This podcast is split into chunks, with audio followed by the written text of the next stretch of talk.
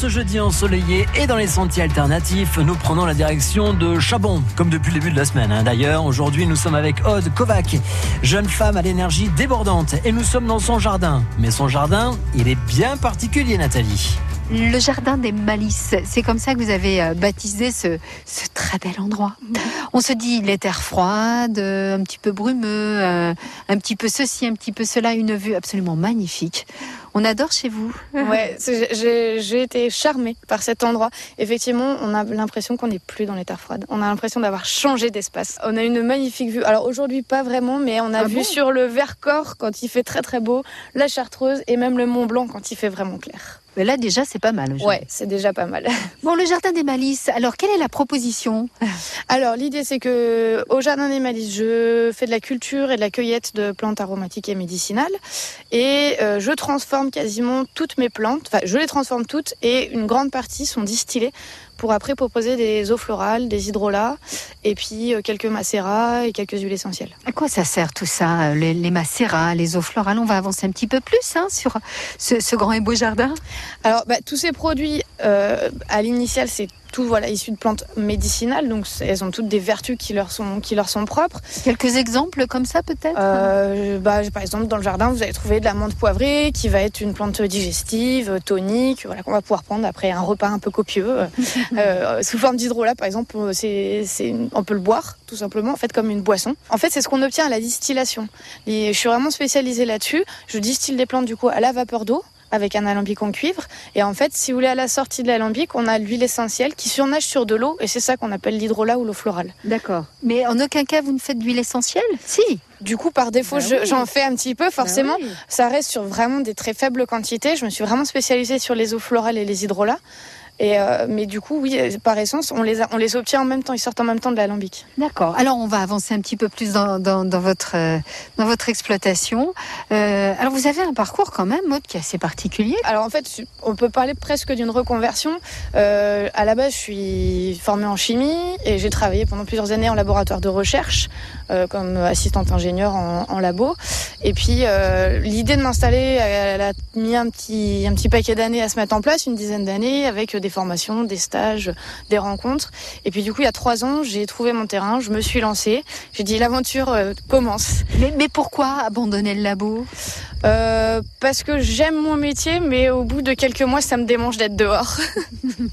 il, faut, il faut que j'aille respirer le grand air et gratouiller la terre. C'est vraiment ça que, que j'aime faire. D'accord. Donc vous avez fait une formation, euh, vous avez trouvé le terrain, la formation, remarquez, vous l'aviez déjà. Hein bah, j'ai fait, en plus de ma formation de chimiste, derrière j'ai fait une formation en huile essentielle une formation en distillation et puis euh, une formation en plantes aromatiques euh, agricoles pour pouvoir avoir un diplôme agricole euh, pour pouvoir m'installer. Donc vous avez trouvé le terrain, vous êtes tombée amoureuse des terres froides. On marque une pause et puis on continue notre découverte des lieux dans un instant. Ça marche, Aude? Ça marche. À tout de suite. Et le lieu, c'est un magnifique jardin donc à découvrir au jardin des Malices à Chabon avec Aude Kovac que nous découvrons aujourd'hui dans ces sentiers alternatifs avec Nathalie Malochet. Euh, la suite, c'est dans un instant. Mais là, je sens que le vent souffle sur les plaines de la Bretagne armoricaine. C'est la tribu de Dana. Voici Mano sur France Bleu Isère à 12h41 en ce jeudi ensoleillé. C'est parfait. Le vent souffle sur les plaines de la Bretagne armoricaine. Je jette un dernier regard sur ma femme, mon fils et mon domaine. Hakim, le fils du forgeron, est venu me chercher. Les druides ont décidé de mener le combat dans la vallée. Là où tous nos ancêtres, de géants guerriers celtes, après de grandes batailles, se sont imposés en maîtres. C'est l'heure maintenant de défendre notre terre contre une armée de cimériens prête à croiser le fer. Toute la tribu s'est réunie autour de grands menhirs pour invoquer les dieux afin qu'elle puisse nous bénir. Après cette prière, avec mes frères sans faire état de zèle, les chefs nous ont donné à tous des gorgées d'hydromel Pour le courage, pour pas qu'il y ait de faille Pour rester grand et fier quand nous serons dans la bataille. Car c'est la première fois pour moi que je pars au combat. Et j'espère être digne de la tribu de Dana. incantations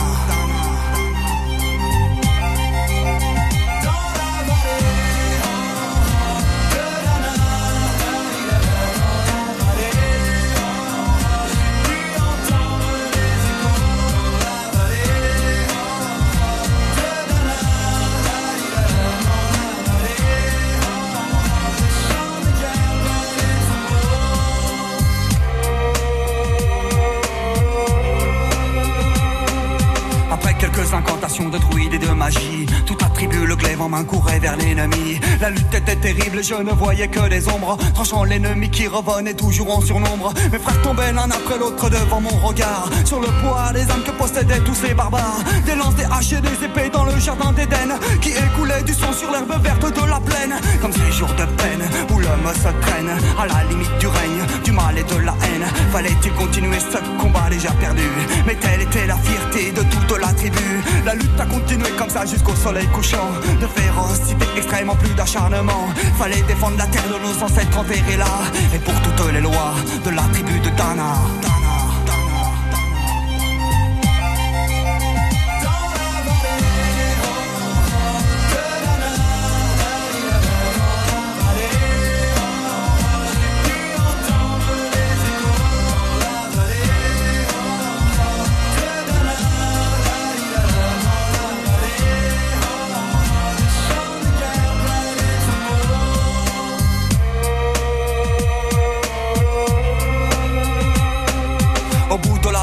Entendait le son d'une corne d'un chef ennemi qui rappelait toute sa horde. Avait-il compris qu'on lutterait même en enfer? Et car la tribu de Dana appartenait à ces terres, les guerriers repartaient, je ne comprenais pas tout le chemin qu'ils avaient fait pour en arriver là. Quand mon regard se posa tout autour de moi, j'étais le seul debout de la tribu, voilà pourquoi. Mes doigts se sont écartés tout en lâchant mes armes, et le long de mes joues se sont mis à couler des larmes. Je n'ai jamais compris pourquoi les dieux m'ont épargné de ce jour noir de notre histoire que j'ai compté. Le souffle toujours sur la Bretagne armoricaine. Et j'ai rejoint ma femme, mon fils, c'est mon domaine. J'ai tout reconstruit de mes mains pour en arriver là. Je suis devenu roi de la tribu de Tana.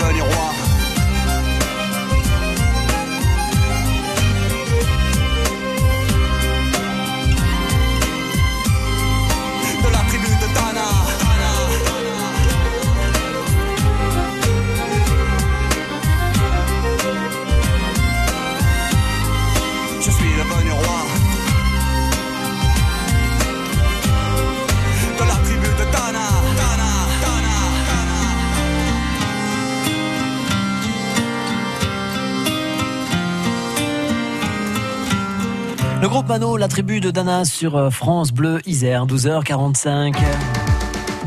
Retour sur les sentiers alternatifs avec euh, Nathalie Malocher au Jardin des Malices à Chabon avec Aude Kovac qui a été euh, assistante ingénieure en laboratoire de recherche et puis elle a eu un besoin de nature, une envie de gratouiller la terre donc elle a décidé de se reconvertir.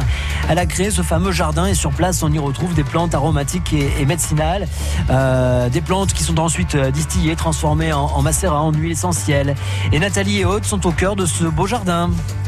Aude en totale reconversion. À la base chimiste, vous avez euh, décidé de, de vous lancer dans cette belle aventure parce que les labos c'est bien, mais vous, vous avez envie d'être dehors, de gratouiller la terre. hein. C'est ce que vous nous disiez tout à l'heure. Euh, Aude, ce que vous aimez aussi, c'est tout maîtriser.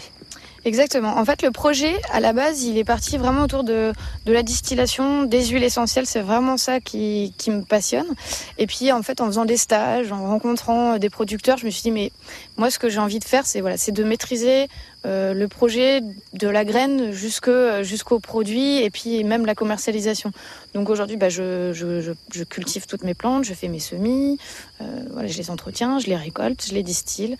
Euh, Je les flaconne je... et je les vends euh, pour la plupart du temps en direct. D'accord, donc euh, la commercialisation, c'est aussi quelque chose qui, qui, qui vous plaît. Le, le, contact avec les gens qui viennent vous voir directement ici, viennent vous voir euh, travailler, euh, ou alors euh, vous faites des, des, marchés. Vous étiez sur la fête de la nature il n'y a pas si longtemps que ça, du côté de, de Voiron, pour montrer un peu votre, votre travail. Vous allez sur des marchés. Il y a le marché paysan à la ferme de Lisée avec l'association Un tout bout de champ.